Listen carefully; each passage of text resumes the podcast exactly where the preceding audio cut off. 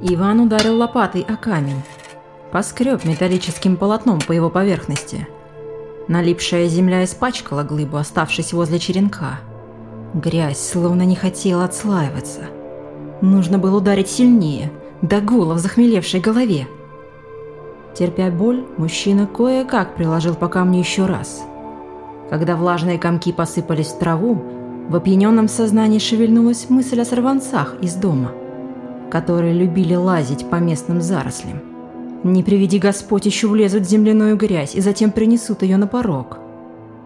Раздраженно сжав зубы, Иван принялся шарить в зелени, чтобы оттолкнуть земляные куски к недавно сделанной насыпи.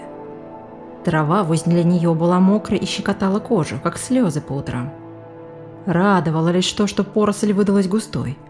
Это давало надежду, что мурава быстро вырастет на могиле и не будет напоминать о похороненной здесь гостье.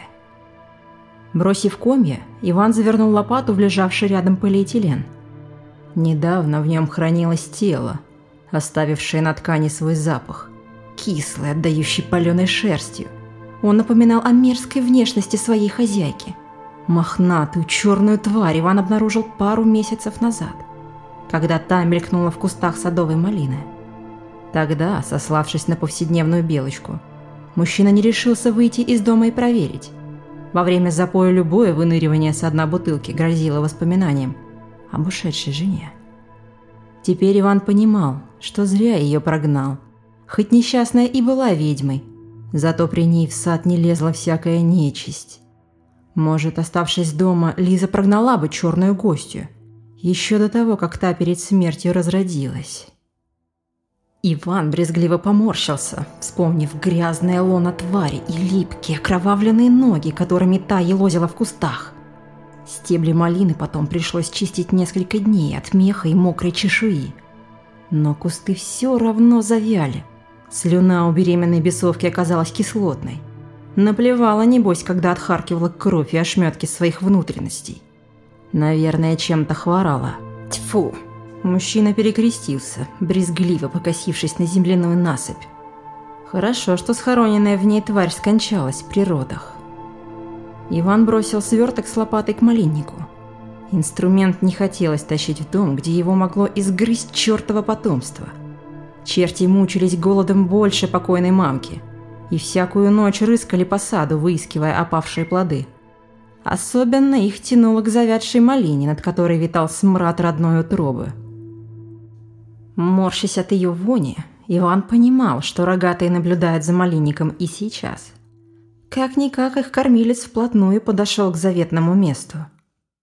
Близость нечистых почувствовалась сильнее – когда осталось несколько шагов до порога жилья. Веранда и коридор его были пустые, а следы нечистых сорванцов виднелись лишь на исцарапанном копытцами паркете. Приблизившись к кухне, Иван расслышал кислый, отдающий перцем запах. Вскоре в нос проникли пары жареного мяса, из-за чего во рту мужчины образовалась горькая, сводящая челюсть слюна. Иван брезгливо проглотил ее – и шагнул к распахнутой двери. Из кухни послышался звон посуды, который сменило влажное чавканье. Свернув на звук, мужчина оказался перед холодильником. На белой поверхности дверей темнели алые капли крови. Рядом, хлопая кастрюлями, сидело четверо смуглых, покрытых чешуей существ. Они выгребали из старой куски мороженой свинины – скребли когтистыми лапами по мискам с квашеной капустой и, хрипя, отправляли прокисшие остатки себе в рот. «Так, охламоны, нашли, что пожрать», – процедил Иван. Но голос его заглушился звоном. Завидев человека, существа побросали кастрюли и отползли в угол. Черные тельца скрылись за бледными, еле вытянувшимися крыльями. Прозрачная кожа на них лопнула – а на вороньих, испачканных мясом рыльцах отразился испуг. «Что, малы еще, чтобы прятаться в кокон? То-то вы и жрете для роста. Ладно, доедайте. Завтра куплю вам крольчатины». Захлопнув дверь, Иван со спокойной душой направился в спальню. Мужчину радовало, что бесята вынюхали пропитание. Впрочем, чертово семя всегда находило, что сожрать. На недавний яблочный спас так изголодались, что принялись грызть друг друга. Пришлось потом чистить полы от выдранного меха и засохшей крови. Наказывать бесов Иван не стал. Он чувствовал ответственность за тех, кого приручил. К тому же рогатому потомству было тяжело без мамки. И не только рогатому. Устало рухнув на кровать, Иван обнял лежащую подушки сверток. Под тканью просто не почувствовалось что-то теплое, мягкое. Его хотелось стиснуть, прижать к себе и, не отпуская, заснуть рядом, чтобы на утро, раскрыв глаза, увидеть напротив личика дочери, выглядывающей из-под пеленок. Их влага не раздражала малолетнее чадо. Дочурка безмятежно покусывала пальчик, сопя на шелковой подушке жены. Розовую наволочку под лицом ребенка покрывали мокрые пятна. Но менять ткань казалось лишним.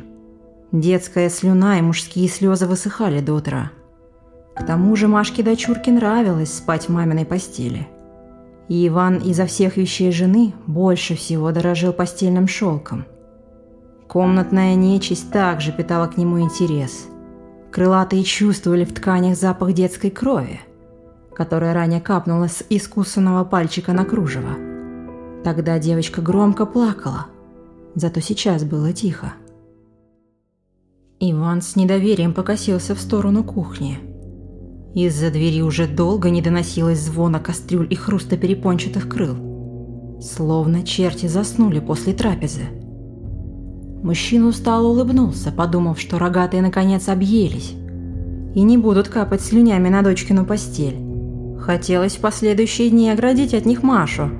Родная ведь дочь не прибившаяся. При этой мысли мужчина хлопнул себя по лбу. Можно ведь было оставить единственного беса, подождав, когда остальные изгрызут друг друга. Вытерев слезу со щеки, Иван устало завыл в подушку, осознавая, что чувство сострадания в нем включалось раньше рассудка. Но теперь было поздно. Черти вымахали, а искать выход из положения не хватало сил. Но уставший от забот мозг навалился сон – Проснуться заставила прилипшая к губам, мешающая дышать ткань. На кончике языка, которого она касалась, чувствовался металлический привкус. Брезгливо сглотнув, Иван тихо выругался и раскрыл глаза. Маши рядом не было. Наволочка перед лицом оказалась выпачкана свежим багровым пятном. Возле него на слипшемся шелке лежали ошметки рваной кожи и всклокоченные комья волос – Несколько прядей валялись у кровати на полу. Еще пара клоков темнели возле кухонной двери, откуда доносилось тихое чавканье. К нему примешивались хруст костей, рычание и тихие стоны. Бесы жрали. Иван вскочил с ложа. Прожога метнулся к кухне. Когда прошел к холодильнику, в лицо пахнуло горелым мехом и чем-то кислым. Не таким, как капуста, а более едким – напоминающим мокрую шерсть закопанной твари. В сонной голове мужчины зароились масса отрезвляющих мыслей. Наверное, бесовка не умерла, а впала в кому после родов. Теперь проснулась. Вылезла из земли и решила полакомиться девочкой вместе с рогатыми троглодитами. Все-таки нужно было поставить крест над могилой. «А ну стоять, суки!» Прыгнув к кухонному столу, Иван нащупал лежавший на нем нож. Но через секунду деревянная рукоятка выскользнула из пальцев, а под ногами звякнуло лезвием. Рядом снова послышался хруст. Громкий, с причмокиванием. Он доносился из темного угла кухни. Оттуда на мужчину смотрела нагая, окровавленная девочка. Темные волосы ребенка были всклокочены, кожа исцарапана.